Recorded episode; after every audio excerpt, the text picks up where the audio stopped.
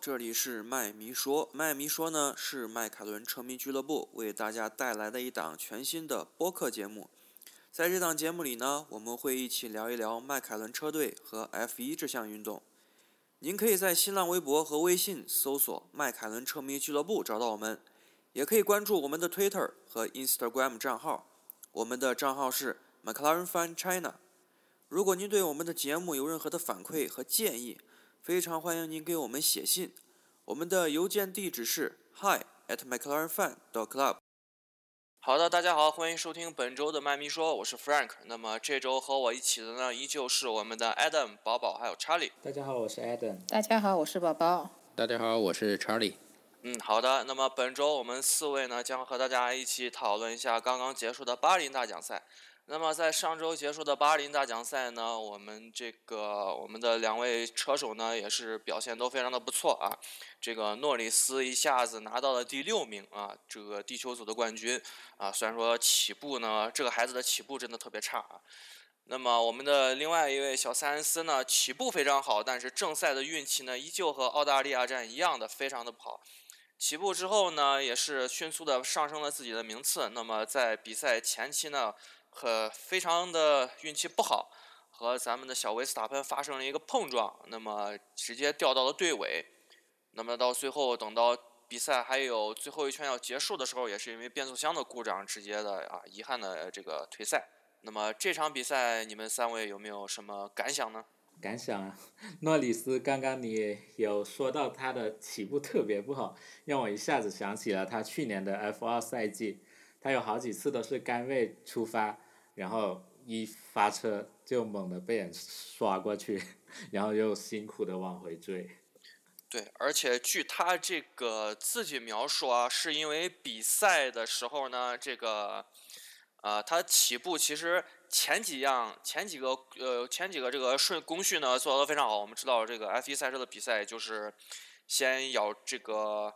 这个离合，这个离合离合器的拨片呢，一定要是那个先按住，然后它的离合呢，也一定要达到这个，这怎么说？这个这个转速啊，引擎的转速一定要达到一个理想的转速。最后呢，这个放开离合，然后这个赛车咱们就顺利的这个起步了。但是那个据诺里斯所说呢，他其实前几步做的都非常好，就是起步的时候轮胎空转啊，空转的太多了。然后呢？被后面的这几辆车呢迅速的超过，而且这个在第一弯就是前几弯，第一圈的前几弯呢还有一个这个怎么说呢？跟其他车有一个肢体肢体接触，所以名次也是可以说他的名次是在前十名起步里面掉的最厉害的。嗯，他应该是直接就掉到了十四位吧，我没记错的话。嗯，对。嗯，没错，掉到十四位，然后他再慢慢爬上来的。然后好像十四位以后没有几圈，他就上到十二位了，跟在了呃加斯利后面。塞恩斯那边的起步的话，倒是表现的非常不错。对，直接一下子他本来是第七位，他从第七上到了第六位，跟在了维斯塔潘后面。对，后来在那个第应该是第四弯吧，哎呀，我感觉他的这个还是太心急了。跟维斯塔潘这种人。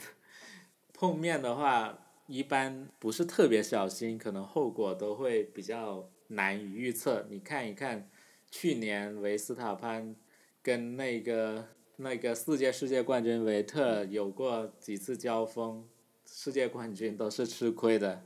所以这一次算是一个正常的赛车事故吧。不过塞恩斯显得也比较有一点点心急了，在四号弯那里。他也不是特别好动手，他那个他那一个差距，所以直接就导致整个前翼都断裂，然后前呃右前胎也爆掉了。嗯，非常惨的就是在四号弯发生爆胎，然后要经过长长的一圈才能回到维修站。他好像没有没有爆胎吧？爆胎了吗？爆了，爆了。哦，那是前前翼卡住了。对，前翼托底，然后打住这个轮胎了。因为塞恩斯走的线线路是呃外内外的线路，维斯塔潘呢在内线，他坚持不让，那么这导致了就是因为维斯塔潘好像我是看比赛看起来他都是就算他在内线有劣势，但是他永远不会减速的，不会踩那一脚刹车。对，因为这可可以说你这个根本就没有脾气，因为你如果要是要是非要抠规则的话，其实就是这样一个情况，我就不刹车，撞的话也肯定是赛车赛那个赛会也会也会判是那个正常的比赛事故，因为我看了一下，其实塞恩斯其实多少也有也有那么一丁点儿的责任，为什么呢？因为他这个他关门关的太狠了，虽然说这个塞恩斯那时候确实，其实塞恩斯在那时候还算是进攻方。进攻方其实你也是要给那个防守方留够这个空间的。我看了一下，他确实关门关的太狠了，也是一个太心机了。对我也有同感，然后我也感觉就是这一次是真的是撞的不太巧，然后就是因为有赛车这个部件的一个损伤，然后还是在这么一个位置，所以就导致影响了整场比赛。但是呢，他的就是起步啊什么的都还是一如既往的表现不错。在出事之前的那一个圈速啊，什么都也还可以。所以，所以我一直就说啊，你对付维斯塔潘这种车手啊，你就不要指望了，除非你是你像你像你是像那个就小汉呐，像小汉或者头哥这样这种就比较非常非常有经验的车手啊，你可以在弯道你稍微动个手。你你要不然你如果没没有那种能力的话，就直到马力压制你超过去，就即使这样子直到马力压制，你都不一定能安安全全的超过去，你更不要说这种弯道。嗯，没错，就是每每个车手，就是如果是汉密尔顿这种，嗯，车手的话，可能就是老老一点的车手的话，可能他们比较注意一点，像 Kimi 啊、汉密尔顿都比较注意和比较客气。现在的新生代的车手，就是在这方面都比较狠啊。对你，我我还记得去年那个，应该还是去年的，就去年的上海站，对，应该特别巧。就是我记得是那个我那个维斯塔潘要在那个那是几号弯啊？对那个汉密尔顿动手，结果那个弯我记得特别清楚，是个长弯，然后维斯塔潘已经快追上了，然后汉密尔顿就轻轻的抖了一下方向盘，然后给维斯塔潘吓了一跳，赶紧踩了一脚刹车。我那那时候我就觉得特别有意思，我说姜还是老的辣呀。对对对，看到那里的时候我就会心一笑。对这种动作，以前专门是塞纳或者舒马赫这种人，他们经常会做这种动作。对，我就专门就故意抖一下，我看你这个能不能承受得住。那当年的头哥被这么抖一下都没有被抖进去，还是有差距。头哥年轻时还是挺厉害的。对。这个看来，这个维斯塔潘还是年轻啊。这个我们的塞恩斯，这个也是啊，有很多 对对对，对付这种车手还是有很多需要学习的地方。对，这个就当交学费了，只好。不过呃，而且而且说到这里啊，也是同样的四号弯，我觉得诺里斯超这个超另外一辆大牛，超加斯利的时候那下，哇，那下是真的漂亮。呃，网上大家都说，呃，诺里斯这个超车，因为没有被。镜头切回来嘛，大家是在回看里面都看到的。那么这这个超车呢，真的是很漂亮，利用呃延迟刹车，然后走走外线这样超。其实仔细看的话，诺里斯四轮差一点出白线，但还是没有完全呃左前轮我看了一下，没有没有完全出线。这个这个动作是相当漂亮的一个动作。对，然后他还自嘲说自己说：“哎，错过刹车点没关系。”哦，对，好像是他说，他说好像，呃，我我觉得我已经刹不住了，所以说我赶紧就冲到了外线。对，然后，然后关键就是他还能，就是卡着那个点没有四轮出白线，就感觉有点像那种，就是网球里面他正好打在那个线上，然后呢，就是有的时候不是还要鹰眼挑战啊什么的这种。Ace 球刚好刚好压在线上，对，就那么一点点一点点。诺里斯这一站比赛还有一个非常大的亮点，就是他超越另一辆阿尔法罗密欧赛车，Kimi 驾驶的阿尔法罗密欧赛车也是非常漂亮的一个超越，并且在超越了之后，后半段后半程，其实我们的赛车并没有比阿尔法罗密欧这一台车更快。而且 Kimi 的是现在场上最有经验的一个车手，然后诺里斯只是跑过一场比赛的 F1 新生，但是整场比赛的后面的应该有十几圈挡住了 Kimi，没有让 Kimi 能够反超，我觉得这一点让我印象非常深刻。对，没错。然后如果没记错的话，应该诺里斯的轮胎还比 Kimi 的是不是旧一点？有没有？对，两两两个人差一圈。差一圈是吧？嗯。两个人的策略，包括起步的轮胎，所有的都只差一圈。对，所以可以说他们在轮胎这方面的话，应该基本是处于同一个轮胎呃轮胎磨损的水平上去进行较量的，所以这让诺里斯的这种表现就更加让人印象深刻。对，这个可以说是那他超越 Kimi 的那一下，真的是仿佛看到了这个新老世代的这个交替啊，真的对是，太场上年纪最大的和最小的竞争。对 这个两两个人进行一个这样一个攻防，确实看着非常的感慨啊。嗯，像这种攻防呢，就一一个当然不不是那种，因为呃可能 DRS 也有关系，赛道也有关系，但是这种攻防就呃很很好一点，呃好看一点，不像维斯塔潘的攻防，我觉得可能就看得心惊胆战那种，随时可能爆炸的那种感觉。你看这两个人攻防，就感觉像是是一种艺术，但是维斯塔潘那种就感觉就是啊说不上来那种感觉，就比较比较鲁莽，比较粗鲁，拳拳到肉那种。对，维斯塔潘，我就是年轻，我就是狠。对，反正我就是很，反正咱们两个碰了赛会也是判比赛事故，因为说起来的话，因为你要真是那样算的话，那肯定咱们两个都不占理，我就不怕，我就我头硬，我头铁。好，那么我们说这个咱们本家的这个两个位两位车手说完了，那么再说一下其他的这个，其他有没有什么有没有有没有什么车手对你们印象非常深的？我觉得勒克莱尔，对，就嗯，是对，勒寇，对，对他这一场其实表现是非常不错的，然后虽然起步的时候被这个瓦特尔爬头了，但是嗯后面也就追上了，而且就是一直就是领跑，其实领跑也不是一个特别呃简单轻松的一件事情，领跑也要有领跑这个能力，但是他领跑的这个能力我觉得呃还是挺强的，直到最后他的这个引擎出现了这个问题。当时据说是，据那个法拉利后来调查说，好像是一个气缸不工作了。对，但是最后呢，他也把这个损耗止损就止损到了这个最大化了嘛，不然的话他肯定要被维斯塔潘给超的。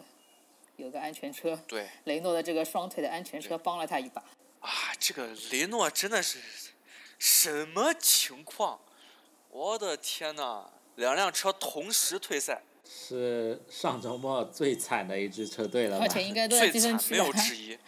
他们退赛的话，看起来那个霍肯伯格应该很明显就是引擎的问题，看他尾部一直在冒烟。那个里卡多他是什么原因退赛？是不是也是引擎的问题啊？对，现在查出来的是那个里卡多的已经查出来了，里卡多是 MGUK 故障，然后胡尼可的还在查，还没有公布具体是什么原因。所以雷诺引擎这赛季还是堪忧啊。上上一站在澳大利亚的话，我们塞恩斯也就是因为动力单元部件的因素退赛，然后现在在巴林两台雷诺全部挂掉。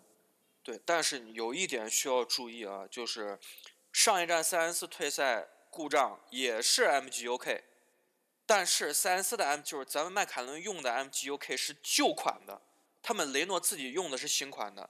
现在的问题就是新新老 MGUK 同时出现了故障，所以这个就有点儿雷诺怎么说呢？加油吧！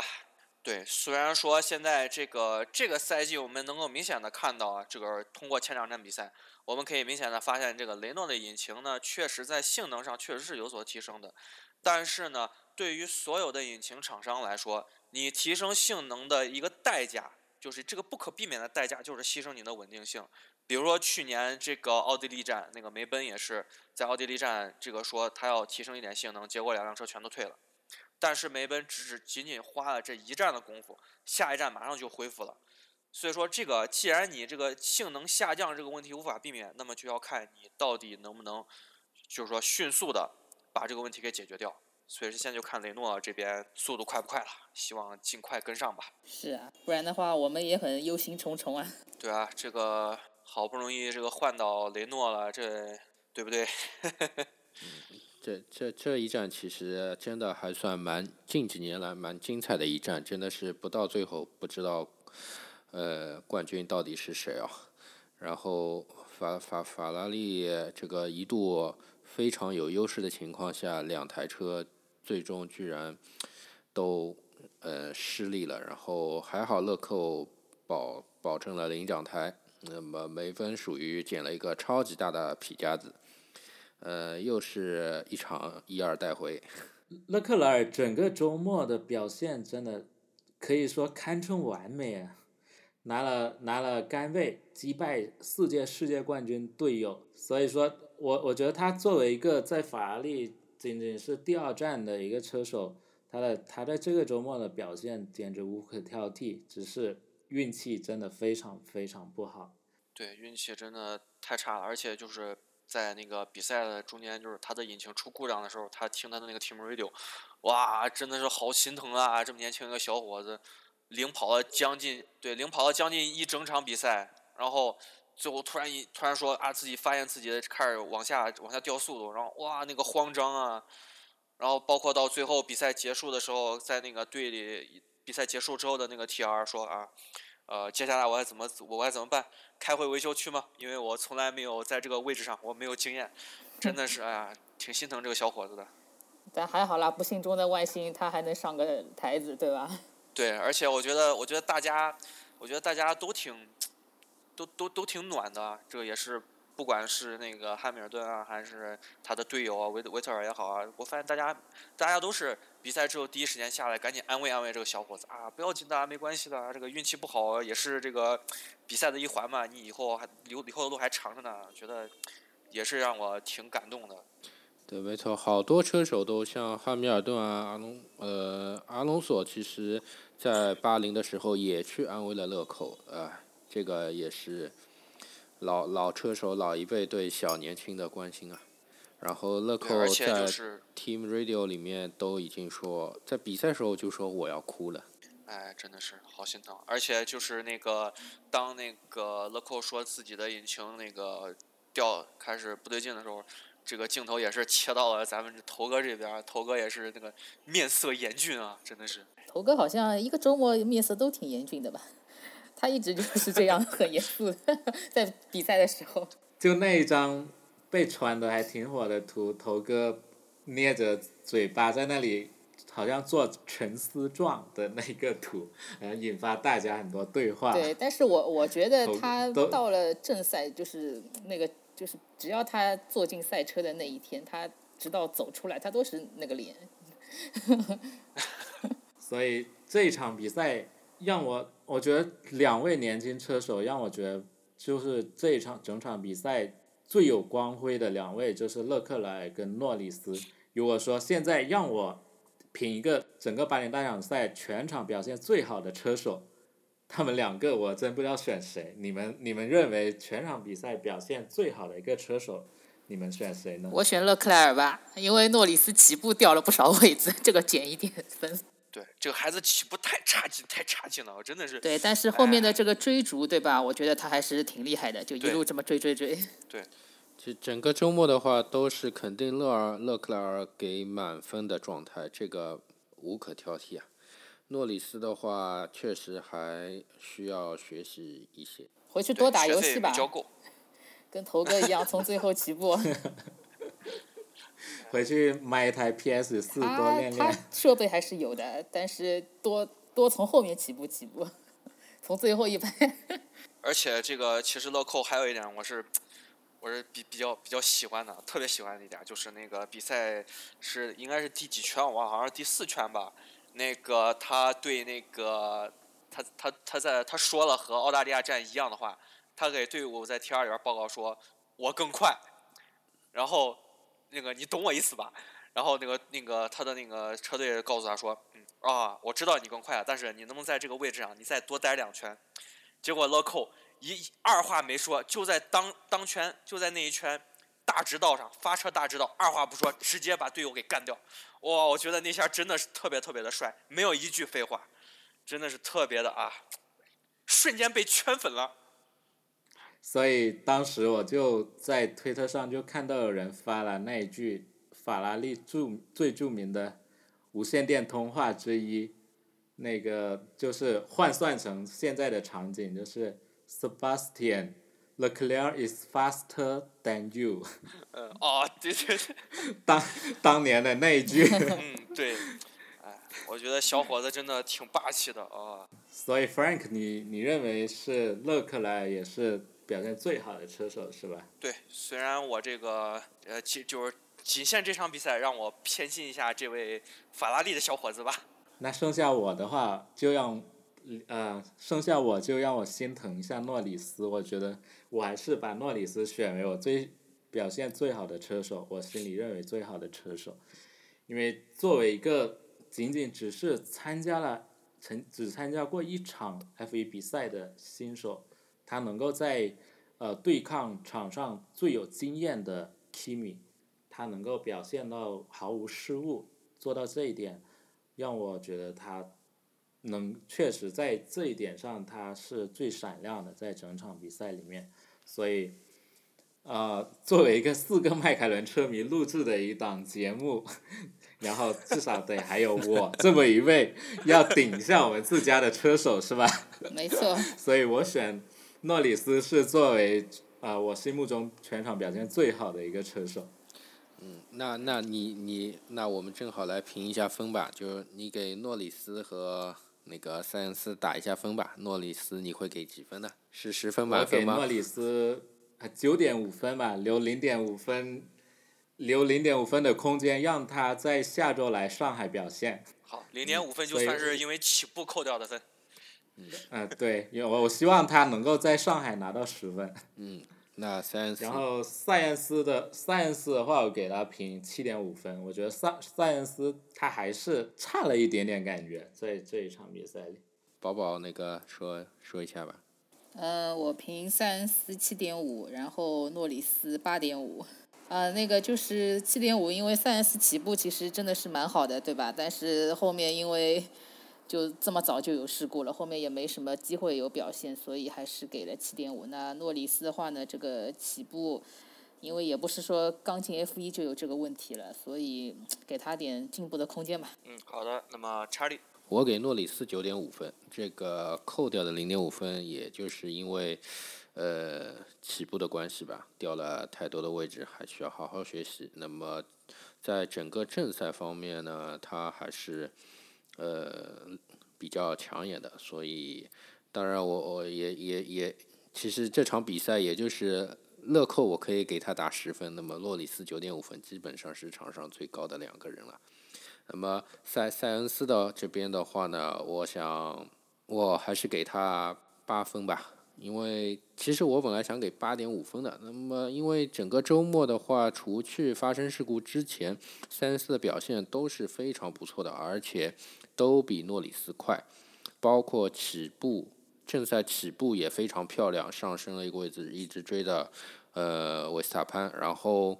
嗯，其实超车如果真的超过去的话，我相信他也能够带回一个嗯很好的位置，不是可能也能守得住啊，呃。因为今年这款车现在两场比赛看起来还是挺给力的，相对于前，但是在之后的呃发生事故以后呢，它进维修站更换了前鼻翼以后出来以后，这个赛车好像一直没有起色，呃，总是掉在最尾，就就觉得嗯不知道是什么问题，那么所以最终我给他八分。那么我的话呢，诺里斯那肯定是九分，啊，这个扣掉的一分呢，也就是。啊，肯定是因为起步了啊，起步是因为一个原因。那么，而且就是这周的话呢，他的整个一周的比赛呢，都要略逊于塞恩斯那么一丢丢，所以就给他九分。然后塞恩斯的话，我就给个八分，因为确实速度有，呃，起步不错，但是呢，太心急了，动手动得太早，所以给他一个八分吧。最后也是不知道什么原因。这个换完胎之后呢，节奏一直是跟不上，始终处于队尾的这样一个位置。哪怕大家前面大家都进过一轮站了，他也是没有办法去完成一个超越啊什么的。可能也是因为前翼在受损之后托底，导致整个赛车的平衡受到了一个影响。那么也是希望塞恩斯能够在。下周的中国站能够有一个好的运气吧。呃，我已经把那个我们四个人评分的一个均平均分给算出来了。呃，塞恩斯本站的评分是七点八分，诺里斯是九点一分，然后两站之后，两个人的总分分别是塞恩斯十五分，诺里斯十七点五分，啊，还是我们的年轻小将稍微领先一点。塞恩斯加油啊！一定要完赛呀！嗯，连续两连退实在是太伤了，但是他的能力真的不用质疑啊。对，希望这两位车手在下个礼拜就是我们家门口的这个上海站，能够怎么样？就是双积分完赛吧。没错，也是希望，首先呢，也是希望两个人能够再次的双双进 Q 三。啊，这个本周的还有一个亮点就是我们我们两辆车都进 Q 三了。上次双双 Q 三还是一前一七年的马来西亚。哎、对，然后我现现在也小邪恶一下，最好呢也找个谁给我们皮夹子剪剪，上个台什么的。你们想要谁掉皮夹？这 个剪这么大的皮夹子也是要实力的呀。对呀、呃，不要说了，我第一个投红牛，我希望红牛本周让我们捡个皮夹子。哎，我希望能捡法拉利的皮夹。哎，你不是，你可以这样，剧本可以这样子写嘛，对不对？这个比如说跟去年一样，对不对？呃，这个假呃，我们打个比方啊，呃，假如说还是这个塞恩斯或者诺里斯啊，跟在第六位，然后第五位是维斯塔潘，然后第四名是维特尔，对吧？然后那个嗯、就对吧？你你们懂我意思吧？就这样。懂懂懂。完了，给红牛粉丝听到我们这期节目，等一下我们在赛车场会被揍怎么办？开玩笑，我们只是开开玩笑。这个，而且这个确实啊，我们这个赛车今年真的是感觉速度确实，速度确实上来了。而且这个，特别是这个一练跟二练的时候，这个塞恩斯因为换的换的是新的这个动力单元嘛，我感觉这个声音听起来有一种梦回 V 八时代的感觉。雷雷诺声音擎造的好，对，感觉声音就特别的亢奋。只要不爆还是可以的，是吧？现在现在现在引擎上来了，但是可靠性又下去了。这本田本田时代是可靠性百分之一百，太可靠了。本田后来的话是可靠性确实上来了，就是嗯只是没速度而已。对上周比赛的这样一个回顾，那么先暂时到这里吧。你们还有没有什么需要补充的？对比赛的话是就聊到这里吧。但是对于迈凯伦来说，我们在上个礼拜也有一个重量级的人物，就是正式加入车队啊。James Key 啊，千呼万唤始上岗。对呀，他能不能成为迈凯伦车队的那一个 key man 呢？你们怎么看对这一个人？呃，就是据我所了解，这个 James Key 呢，以前也是纽维大师的这个像小徒弟一样的小跟班这种感觉。然后其实我觉得就是目前这个状况，你要是想让他赶超师傅，那我觉得可能性不大。但是能有师傅大概一半的这个功力，再配上我们现在这个比较相对完整的管理团队啊，以及整个这个车队。一起就是都大家都比较呃积极工作的这种态度，我觉得应该可以 make difference 这种感觉。呃，James Key 来了以后呢，可能呃还需要一段时间去适适应吧，我觉得，呃，可能呃目前两站的话，他应该会对赛车有一个进一步了解，因为毕竟他在之前的小红牛是不能接触到麦队的一些相关的信息。那么真正如果发挥的话，我还是看好下休期之后。赛车是否能有一个大的升级？那么这个时候，我觉得 James Key 的作用会显现到底如何？不过其实这样算的话，好像我觉得今年应该不用太指望了，因为今年的赛车基本上可以算是定型了。我觉得 James Key 什么时候能够起作用，我估计还要等到明年，因为今年说实话确实已经怎么说呢？虽然虽然大家不要看现在只是赛季的第二站比赛了，但其实已经是有那么一点点晚了。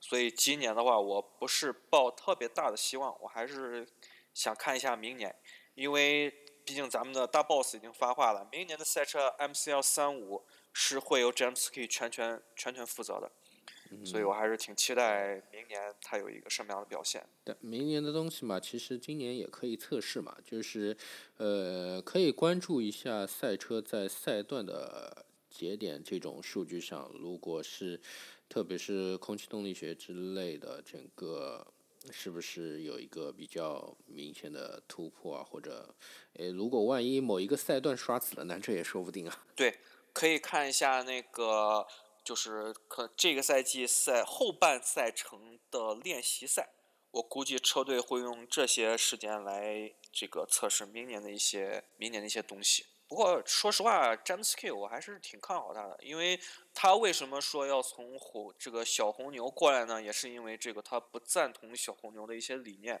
因为詹姆斯 K 是想自己去做一些尝试一些设计，但是现在小牛的方针就是我不搞原创了，就是你大牛用什么，我小牛就用什么。这个詹姆斯 K 也是不喜欢这种不喜不喜欢这种这种方式，所以才这个。可以说，这个两方双方的理念不合，也是我们可以成功撬撬这个墙角的这个这样的一个一个外部因素吧。嗯，感觉跟他的师傅那个纽维有点像啊。当年丹尼斯不让呃强制性要纽维用 CFD 去做做图。然后纽维不肯，然后最终也就跑掉了，去了红牛。所以红到了红牛，因为红牛不管让让纽维就自己自由发挥嘛，就比较自由。但这个 CFD 在业界还是挺有用的，在这个仿真分析这一块。但是这个毕竟大师算是那种比较老派的这个，对他喜欢他喜欢自己画图。然后丹尼斯喜欢用工具是吗？啊，对，没错，所以这也是一拍即不合了，就合不下去了，就走人了。对，而且也其实也不单单是这一个原因啦。然后就是他把自己的办公室装饰的非常的这个灿烂夺目。然后丹尼斯大家都知道喜欢这种黑黑的这种风格，纽维又做不下去，觉得这种办公室的坐在里面太太那个什么压抑。反正这都是一些小八卦。哦，这种小八卦可以可以多来一点啊！这个这个，说实话，这个我倒是第一次知道。下一次我们可以单独录一期，专门讲迈凯伦的各种小八卦，或或许我们可以单独开一个系列，就迈凯伦的八卦。对，可以做一个番外篇啊，这个 special episode。所以 James Key 这一个人，呃，我是简单回看了一下他的职业生涯的历史。他可以说在赛车设计界也是一个天才型的人物吧。他是早在呃，他是一九七二年生的，但是早在二零零五年他就被任命为一支 F 一车队的技术总监。当时他年纪仅仅只有三十三岁，是跟那个 Sam Michael 一起。成为那个 F1 历史上最年轻的技术总监，而且他的位置呢，相对来说也是比较的稳固。那么他刚开始进入 F1 呢，是在九八年，九八年是加入了乔丹车队，他当那时候是数据工程师。之后呢，他又去做那个佐藤琢磨的比赛工程师，然后做了做了一年，做了一段时间之后呢，他又去风洞，去风洞待了一年。最后，在那个乔丹车队，在乔丹车队最后几个赛季的时候，他在车队是比赛的部门主管。然后随后呢，因为乔丹车队这个啊也不玩了，然后他变更为那个米德兰了。但变更为米德兰之后呢，他又是担任车队的一个技术协协调人。然后之后呢，就是我们知道的啊，零五年，零五年成为这个技术总监。然后他当技术总监，从零五年一下子当到现在。中间不管车队怎么变，他的职位永远没变过，永远都是技术总监。不管是就是当年这个零五年的这个米德兰，还是这个视觉，还是印度力量，包括到我们随随后这个小红牛，他始终都是技术总监。那么来我们迈凯伦之后，又是技术总监，非常的这个，我还是挺期待他的这个表现的。嗯，对，没错。但是，对，但是之前你提到了这个 Sam Michael，他当年在迈凯伦。呃，我们也不怎么样。我希望这个 James Key 肯定要要比他要好很多。呃，希望吧，希望吧。明年的赛车就是在他的主导下进行设计的，然后就期待明年吧。嗯，对。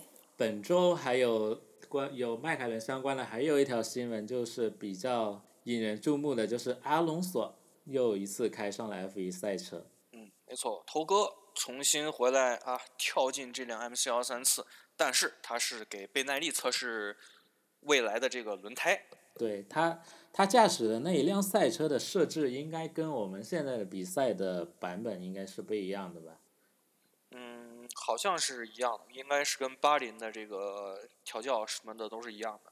其实只有轮胎应该是不一样的，呃，车的方面呢还是差不多的，所以为什么迈克尔伦会让头哥去跑测试？其实也是靠一个头哥的经验去评估一下这辆车到底在赛道上的表现是如何的，就是两个作用啊。我觉得这一个头哥的经验还是比较丰富。对，我觉得这一个举措其实是挺好的。就是第一，阿隆索其实大家都知道，他也算一个研发型的一个车手，就他的一些反馈对我们这个赛车的一些调教什么的都是挺有帮助的。然后因为这个周末就是测试的时候，大家不是都在一起嘛，他其实也可以跟现役的两个车手这两边的这个车库做一些沟通，然后用他的这个经验来帮助一下我们现在这两位年轻人。其实我觉得挺好的这个。因为确实有时候一些这种。这种久经沙场的这种老人的这种经验啊，确实是他们提供的这个反馈真的是非常非常的宝贵。包括我们之前，我之前在那个纪录片里面看到嘛，就是说，那个咱们麦队的技师就是也是非常非常的欣赏这个头哥给的这个反馈。他说，头哥给的反馈永远都是非常的准确，他不像其他的一些人提供的啊，说啊你想想调你的怎么车，你你想对你的车怎么调啊啊这这边那边就是说不清楚。头哥给的反馈永远是最准确的。对，头哥会告诉你啊，这个地方你应该调多少，这个地方你应该调怎么调，他是直接可以告诉你这是哪个，就是完全是一个很懂车的人，知道问题结症就在哪里。对，没错，不像有些车手可能他也没有这方面的这种经验，对吧？然后就觉得我开了哪里不舒服，但是哪里不舒服具体呢又讲不出来，就跟你看病一样，你说你不舒服，但医生具体问你症状，然后你又讲不出来，对吧？有点这种感觉。嗯。对，然后媒体的话不可避免的又问起阿隆索明年会不会回来 F 一，然后呢，我们头科还是没有否认回来 F 一的可能，但是又表达了对 F 一这一项运动不再留恋。哎，其其实头哥嘛，其实大家都知道，呃，为了冠军，那么他自己也说过，就是除非你有一辆可以去拿世界冠军的车，我才会回来。否则的话，我是不会回来。再说，他现在能体验到的东西，他是一个真正喜欢赛车的人。那么他现在包括在去巴林之前，先去了南非体验了一下拉力赛车，就是测试丰田的拉力赛车。对，然后包括他自己还参加 WEC 啊、耐力赛啊，对吧？各种赛车的品品种，他都去尽量尝试了，所以他是享受这种。如果现在不是一辆有能拿总冠军的车的话，他是不会回来的。对他其实一直在就是追逐胜利的道路上，在在往这个方向努力。只可惜他自己是准备好了，有的时候时机没有准备好，对吧？他他准备好的时候，他的队伍没有准备好。这个，但是毫无疑问，他自己永远都是准备好的那个人，就是。怎么讲？就是我觉得他是一个没什么可以挑剔的一个车手，就他就是一个冠军的料。简单的说，他就是一个赛车手，为为冠军而生的车手嘛。只是选择题做的一塌糊涂。对，以前就是有微博上我看到有车迷就是说他他就是属于高考六百多分对吧？志愿填了个什么 大专技校这种。啊，对对对。就这个比喻，我觉得挺恰当。好的，那么这个，那么我们对上周的这个比赛的这个盘点呢，就到这里吧。然后接下来我们下周就是迎来我们这个家门口的这个比赛啊，这个中国大奖赛。那么咱们有没有一个什么活动呢？这是全年对我们来说是一个最重要的一件事啊，家门口的中国大奖赛。那么今年的话，我们依旧是组织了一些车迷进行了团购门票活动。那么我们还是会在 McLaren 的坯房对面观看比赛。那么还有其他的活动的话呢，就是现现场的话，我们会准备一些小礼品送给大家。然后，呃，因为这是史上第一千场 F 一比赛嘛，就是真的是也意义特别重大。那么能够放在中国也是挺出乎大家意料的，就是，呃，因为大家其实都在，正好是轮到嘛，对，没错。那么大家其实英国车迷其实有很多的不满的地方嘛，就说这个东西怎么能放在中国比呢？你应该就是放到英国来比的嘛。对，因为其实一开始我也是我也是这么想的，说你觉得。呃，毕竟这个中国这个咱们咱们这个赛车文化、赛车氛围还是不够不够的浓厚。你像这种比较有纪念意义的这个场次，我觉得确实应该让它回归它的这个发源地去举办。可能人家可能人家这个办的这一些活动啊，可能会怎么说更精彩一点。但是谁知道银石那边，我一直希望银石那边能够主动出面去抢这个一千场，谁知道银石那边人家就没动静。这个 让我有点。银银银石今年都是最后一场举办了，明年的活明年的比赛合同都没有啊。是，但我倒是对这个有点跟 Frank 不同的看法。我觉得呢，就是像这种有比较重大意义的这个赛事，就应该放在一个对吧？就是不管你是从这个城市风貌来讲，还是说这个赛场的这个配套设施什么来讲，就应该找一个像上海这样的一个超大型的一线城市。这个银石我也以前也去过，哇塞，那个地方真的是乡下中的乡下，然后一到下雨，这个地就是泥泞的不得了，就就没有上海这种高端大气的这种感觉。但是你在上海办不了像当年 F1 Live London 那种活动啊，超级刺激，超级精彩。那这个也没有办法，这上海人太多了，你搞一个这个活动，那那一天大家都不要上班了，交通都瘫了。哎。哎，这点这点不一定哦，因为今年好像上海那边确实会像伦敦那样子搞那种活动，就是赛车炸街，然后还举办那个演唱会。对，但是那个是在周六，因为像伦敦当时是在周三，还是有点不一样。当年在伦敦就除了少数，应该好像是除了汉密尔顿不去，所有车手都去了。那么现在想想的话，其实放到上海也确实这个也有也有一些好处呢。比如说，你像这种纪念，就就这种比较有纪念意义的场次，你在在上海去举办去这样的大城市去举办这种路演的话，首先第一点，你可以吸收更多的这个潜在的这个观众，这吸收足够的关注度，这个也确实挺不错的。而且就是官方选择这个周六在个这个跟跟跟排位赛的时间安排的非常。这个安排的非常紧的话，也是，就说为了吸引就是更多的这个所谓的路人，因为这个官方已经知道你懂 FDE 的，那可能就是当天肯定就是直接是，像比比如说咱们，咱们可能就直接去这个现场看排位赛了。其实官方可能更是希望通过这样一种就是更更直接的方式去吸引这些潜在的一些车迷。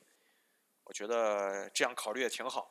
对，而且就是另外一个这个原因，我觉得就是上海是一个特别适合就是四方迎客，就是四方迎我们这个世界各地车迷的一个一个举办地，对吧？那像其他的这种欧洲的赛道，对我们这种海外的车迷来说，它过去其实是非常的不方便。但上海就不一样了，我们在这个地铁就是地铁站里面那边都有，就是赛车场都有一个地铁站，对吧？然后包括就是它的这个从赛道到市区的这个距离。坐地铁的话，呃，也还是可以接受的。所以不管你是来观光和比赛，你都可以一站式的这么一个一气呵成，而且不需要你自己费时费力的，就是租车啊或者怎么样，公共交通都特别特别的发达。而且像银石这种，因为都是基本上它的这个文化就是要露营的嘛。像当时像我这种外国人过去，这个露营，哇塞，真的是我 觉得真的是太惨了。但上海就不一样了，上海有这么多的酒店可以给你选，对吧？我觉得还是像那种对，除而且上海它它还是条赛道，如果你是街道赛的话，这个气氛又有点不一样了。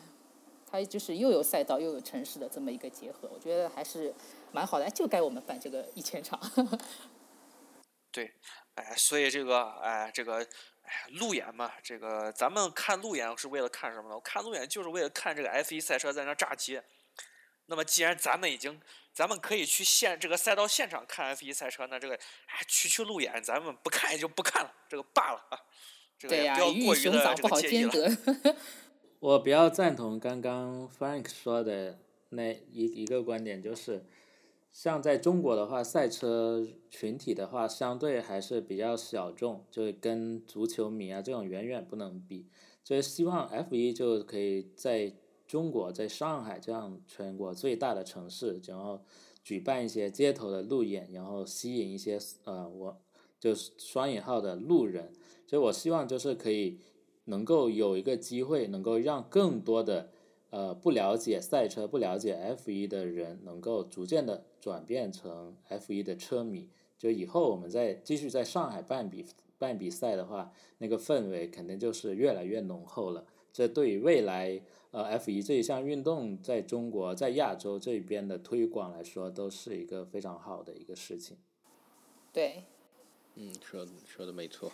那说一下我们迈凯伦车迷俱乐部在上海都有哪一些活动呗？然后，呃，刚刚查理有说到会我们有制作一些周边，现在可以透露稍微透露一下都有什么周边吗？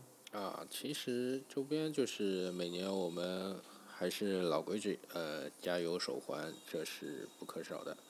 那么其他的话呢，还制作了一些明信片，呃。嗯，大家可以拿着明信片给车手签名，这个也是挺不错的。很期待哦。那我们在现场的车迷有什么办法可以拿到这一些周边呢？啊，到时候赛场的话，大家可以关注我们的微博，在微博上会公布具体的呃活动时间，包括呃我会在现场呃等大家。包括在呃周日的中午，我们会继续有一个大合影的活动，希望就是大家支持迈凯伦的、支持塞恩斯的、支持诺里斯的车迷，大家一起来合个影，为这个一千站天光天彩，那么为为迈凯伦加加油鼓劲，我们是最棒的车迷。对。到那一天非常期待，也是非常希望所有的迈凯伦车迷和呃聚在一起做一个大合影。也是就像咱们官方经常用的这个 hashtag，fans like no other。嗯，没错。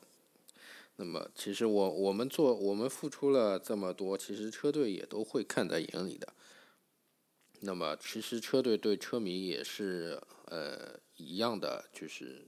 因为麦队真的是，我我感觉是所有车队里面最对对 fans 这一块最最 care 的。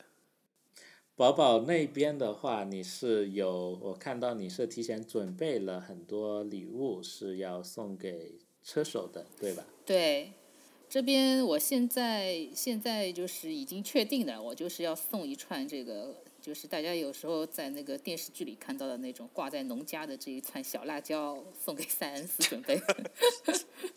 因为这个怎么讲，就是其实我也不是很懂，就是为什么他们就是那些农家喜欢挂那种什么大蒜啦，然后蒸这个玉米啦，然后什么辣椒啦，放在这个这个家门口。但我觉得一哎，对对，反正就是有一种好的意头，你知道吧？然后正好这个塞恩斯火火，塞恩斯是小辣椒，对吧？之前两场运气都这么背，所以我就想 送一串这个小辣椒的装饰物给他。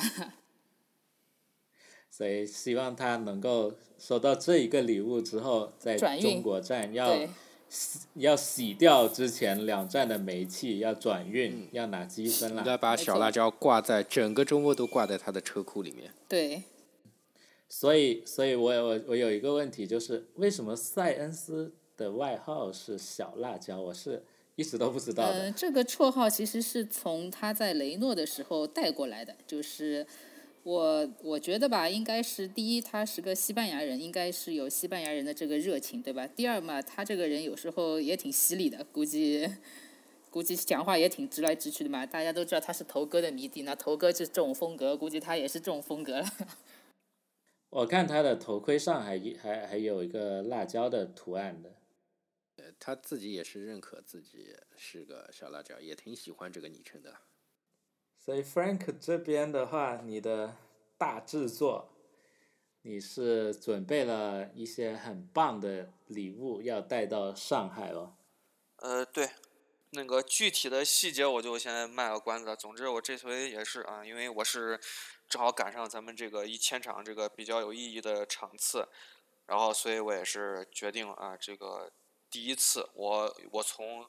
自我二零一零年看 F 一来，我第一次会去到咱们现场看一场这个 F 一大奖赛，那么也是呃给那个咱们的咱们这些咱们这些朋友，还有咱们的这个整个车队，呃不能说整个车队，只能说这个所有在 Cockpit 的这个车组人员，我都会给大家带一份这个小小的礼物啊，这个具体怎样也请大家这个。可以小小的期待一下。好的，非常常期待，非常期待嗯，我也是。所以作，所以作为迈凯伦车迷，我们不仅仅是用爱发电，还会呃身体力行的做一些动作去支持我们的车队。我们我们我们我们用来发电的不仅仅是爱，还有真正的一些东西啊。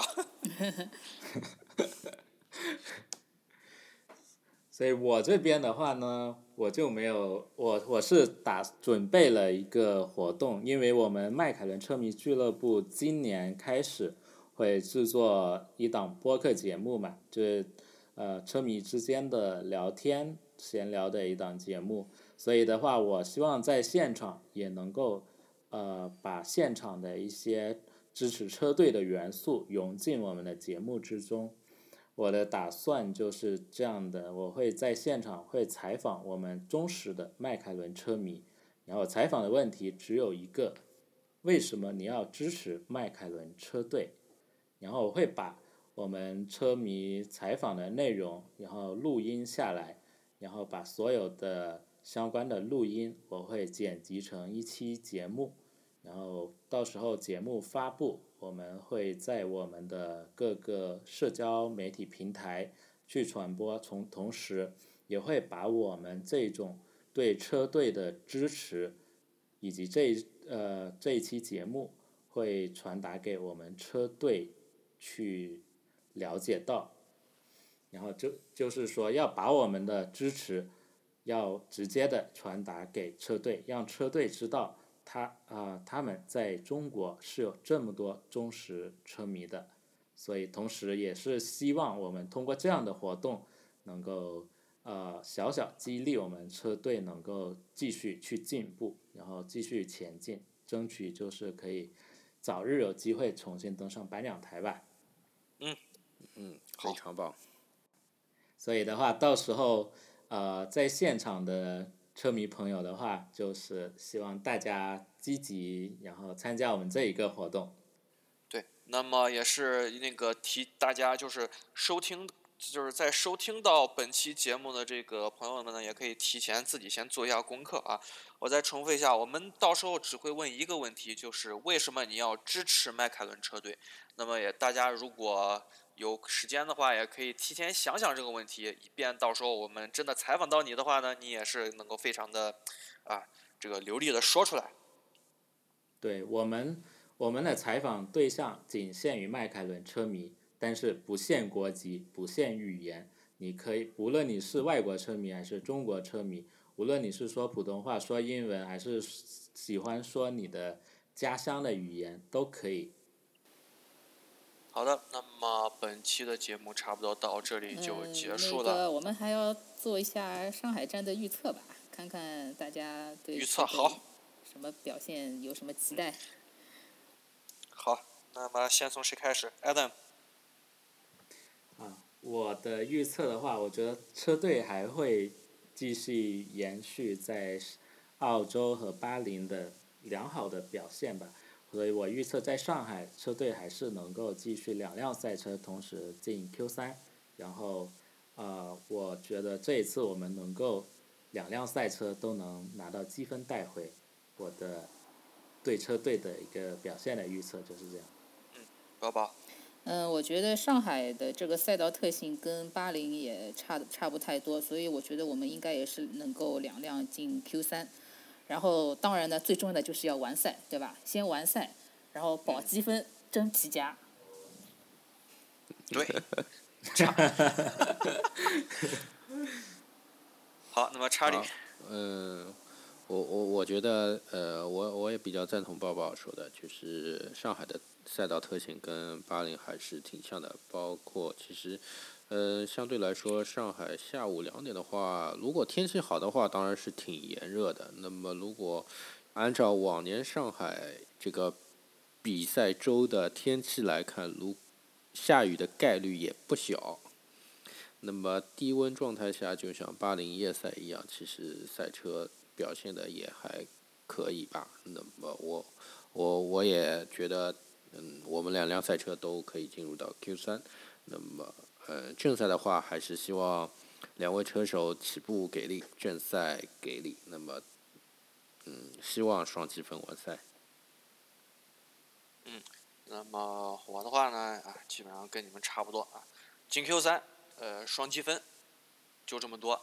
但是呢，呃，怎么说呢？啊，先说先说这个咱们的诺里斯啊，这个孩子你起步一定要起好。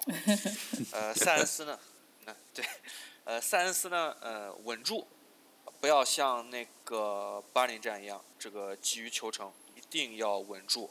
这个积分完赛，对现在对现在的咱们来说啊，非不管是对车队来说，还是对塞恩斯本人来说，都是非常非常重要的。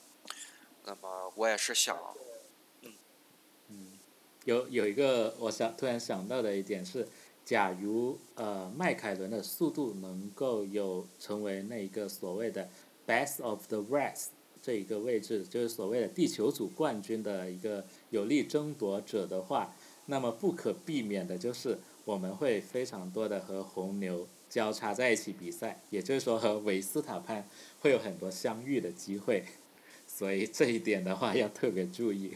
这个那个我要说一句了，这个碰到了红牛就要用我们上海话讲一句那一姿态。什么意思？这个 查理，你你能不能表达一下？把他干掉。好啊，这个，呃但是有一点我突然想起来了，那个之前那个就是咱们的这个梅赛德斯的梅赛德斯重返 F 一之后的第一冠啊，是咱们这个就是咱们的这个罗斯伯格在那个上海站拿到的。对对我记得当时他们赛车好像，对他们赛车当时好像没有什么竞争力，我没记错吧？但当时也没哦想可能想好像可能当时的这个赛车间的差距不像现在这么大，就是进入了这个涡轮增压时代以后，就就火星车又太火星了。当年那个时候还没差距那么大。对，当年还是 V 八的末期，我记得。对。所以我觉得我可以适当的妄想一下，对不对？没呃不错没错说冠军梦想总是要有的。不说冠军，呃，我我我我妄想上个台，我觉得可以妄想。可以可以，祝愿梦想还是要的。dream big 对吧？对对对没错，对对对。所以在上海站的话，最重要的就是我们所有到现场的车迷，大家都要玩的开心。嗯对，好的好的，好的，那么我们今天节目就到这里了，大家下期再见喽，拜拜。拜拜。拜拜。拜拜。